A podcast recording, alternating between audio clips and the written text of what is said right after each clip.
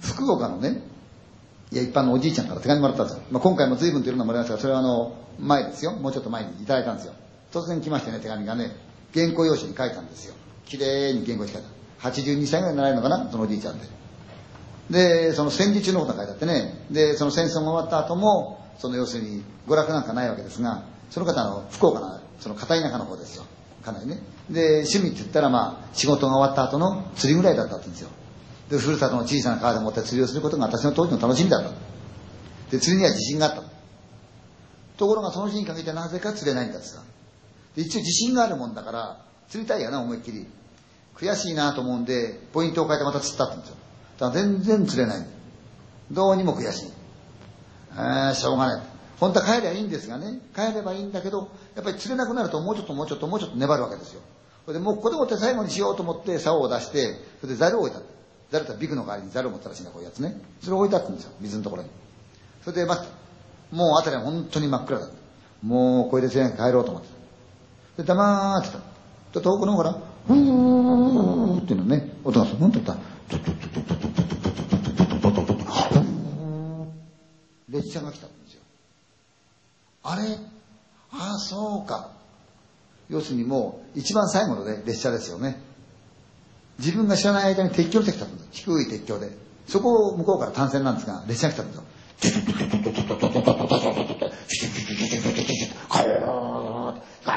つって、上を、ゴー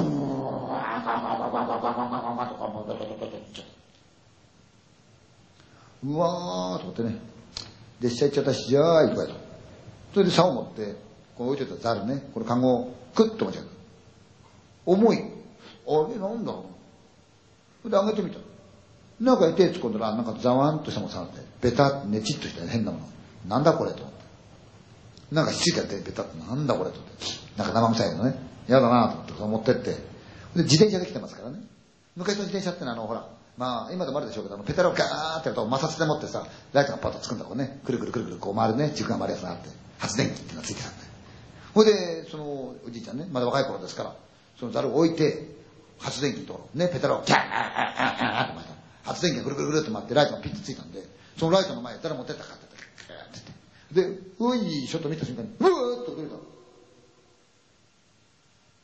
ザルの中からこっちを女の子がじーっと見てんだ、血だらけで。うわ手を見たら自分手真っ赤なんだ、血でもって。なんだーと思った。その向こうで、カーン、コーン、カーン、コーンと。それで怖いけど、ひょっと鉄橋見たら、首の長い死体が暴れてんだって。パーン、コーン、パーン、コーン。それはね、その土地の女の人、若い娘が自殺をしたんだそうですよ。まあ結婚に関したことね、ちょっとあって、亡くなったそうですよ。で、死ぬ時に最終の列車選んだんですよね。それで、その鉄橋で首を出して、まさか下に人がいると思わないから首出して待ってて、そこを列車が走ってたんです、スパーンと。その勢いでもって、その首がスパーンとこったら、たまたまそこにザルがあったんで、スポーンとはまっちゃったんで、死んだ後、まだ痙攣のようなもの残ってる、まだ体だけ暴れてるんだって、パーン、ポン、パーン、ポン。そういう経験がありましたよっていうね。そういうこのお手紙いただきましたね。これも結構なかなか怖いですよね。